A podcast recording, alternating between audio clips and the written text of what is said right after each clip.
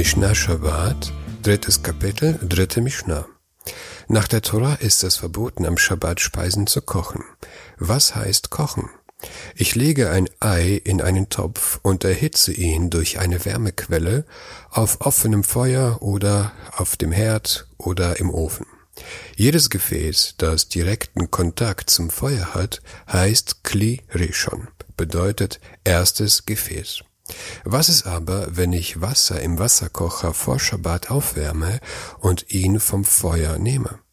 Die Wände des Wasserkochers bleiben für lange Zeit heiß. Zudem speichert das Wasser die Wärme. Auch vom Feuer abgenommene Gefäße gelten als Kli Rishon. Ein Gefäß, das den Status eines Kli schon besitzt, kann Speisen kochen. Zum Beispiel, ich lege ein Ei in das Wasser des Wasserkochers. Das Ei gerinnt bereits bei einer Temperatur von 82 Grad. Auf diese Weise übertrete ich das Verbot von Kochen auf der Stufe der Torah-Verbote.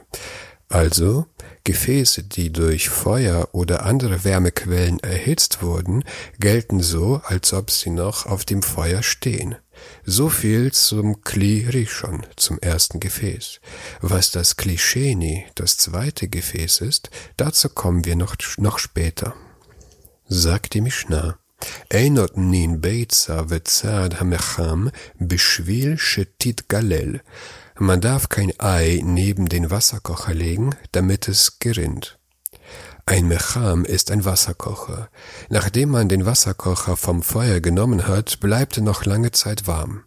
Legt man ein Ei neben dem Wasserkocher und es gerinnt, hat man das Verbot von Kochen am Schabbat übertreten, weil das Kochen an etwas vom Feuer erwärmtem als Kochen am Feuer selbst angesehen wird.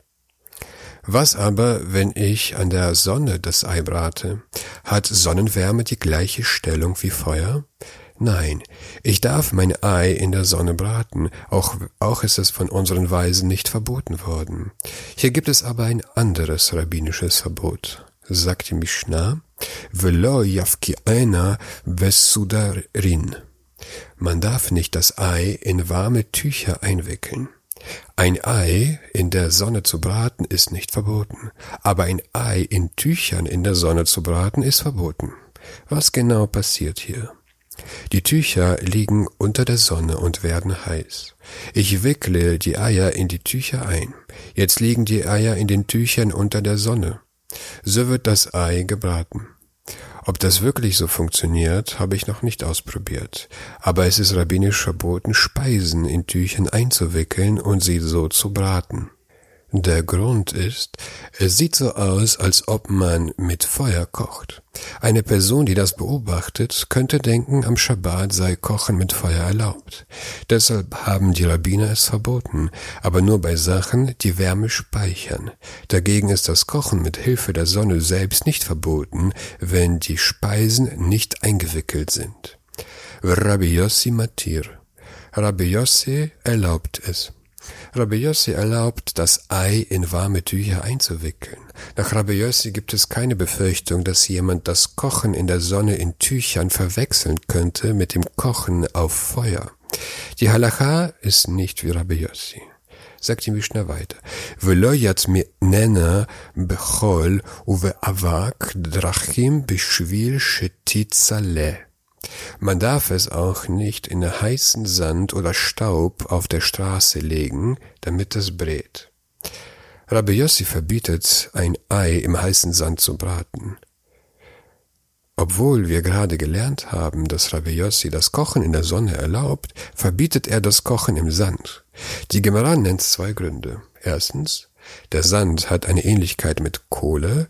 Würde jemand heißen Sand sehen, würde er es für Kohle halten und denken, dass Kochen am Schabbat mit Kohle erlaubt sei.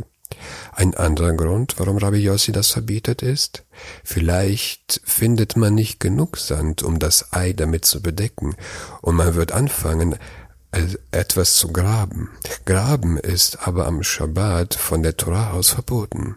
Um nicht gegen ein Torahverbot zu verstoßen, verbietet Rabbi Yossi, das Ei in Sand zu braten. Hier stellt sich die Frage, was mit einem Wasserkocher, der durch eine Solaranlage ge geheizt wird. Wird das Wasser durch die Sonne direkt aufgewärmt, in welchem Fall es erlaubt wäre, oder durch einen von der Sonne aufgewärmten Gegenstand, in welchem Fall es verboten wäre? Auch in dieser Frage berufe ich mich auf Rabbi Eliezer Melamed. Nach mehreren Poskim darf man kein Wasser verwenden, das aus einem Solarboiler kommt, weil das Wasser mit Hilfe von Rezeptoren und schwarzen Rohren erhitzt wird und nicht durch die Sonne selbst. Die Entnahme von Wasser aus einem Tank bewirkt, dass das kalte Wasser, das in ihn eintritt, kocht. Ein weiterer Grund, dies zu verbieten, besteht darin, dass da viele solarbetriebene Boiler die Möglichkeit haben, durch einfaches Betätigen eines Schalters mit Strom betrieben zu werden, die Sorge besteht, dass Menschen, wenn sie solar erwärmtes Wasser verwenden, auch elektrisch erwärmtes Wasser verwenden könnten. Daher ist es besser, die Verwendung von Warmwasser aus dem Solarboiler zu vermeiden. Andere behaupten, dass man Wasser dass man Warmwasser aus der Solarheizung verwenden kann, weil es als von der Sonne selbst erwärmtes gilt. Die Rezeptoren helfen lediglich dabei, das Sonnenlicht zu fokussieren und helfen bei seiner Absorption. Wenn dem so ist, gibt es kein Problem damit, dass kaltes Wasser in den Boiler fließt, wenn heißes Wasser herausfließt, weil man das kalte Wasser am Schabbat in den Sonnenstrahlen kochen darf. Da sich diese Meinungsverschiedenheit auf rabbinischer Ebene abspielt und wir bei solchen Streitigkeiten im Allgemeinen erleichtern, kann man in der Praxis erleichtern und am Schabbat Warmwasser aus einem Solarboiler verwenden.